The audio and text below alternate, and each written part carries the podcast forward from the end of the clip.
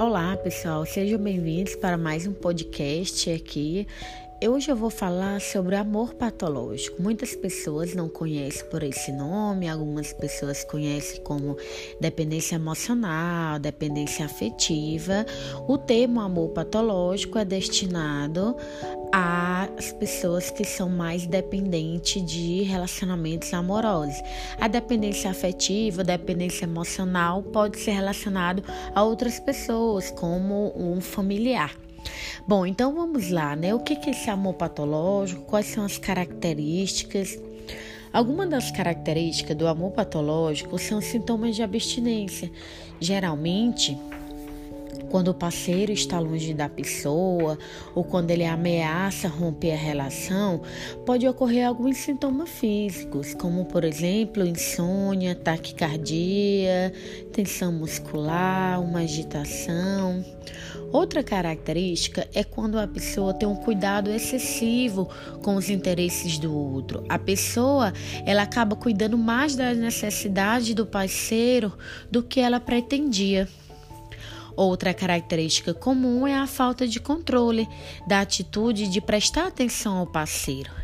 E a pessoa ela tem algumas tentativas de diminuir ou controlar a atitude de prestar atenção ao companheiro, mas ela não consegue. E assim continua com essa dificuldade de controlar e continua disponibilizando muito tempo, né, nas atividades do outro. Outra característica importante é o uso de técnicas para controlar o outro. A maior parte da energia e do tempo é gasta com atitudes ou pensamentos para controlar o outro. Então, essa pessoa passa a maior parte do tempo usando algumas formas com o objetivo de controlar o outro.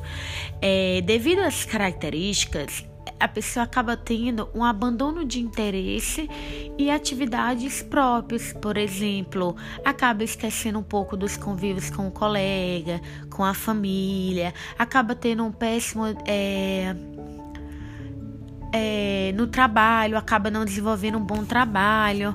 Outra característica é quando a pessoa ela tem consciência das consequências negativas, mas mesmo ela tendo consciência, ela não consegue mudar. Por exemplo, apesar de saber que sua atitude traz problemas para sua vida pessoal e familiar, a pessoa não consegue mudar nem terminar o relacionamento. Então, essas características elas são muito comuns em quem tem amor patológico. É importante a pessoa que se identificou procurar ajuda. O melhor tratamento é fazendo uma psicoterapia. Você precisa procurar um psicólogo, começar as sessões e você vai começar a ver as mudanças. O amor patológico hoje em dia é muito comum. Porém, muitas pessoas não procuram ajuda porque acham que isso é amar demais.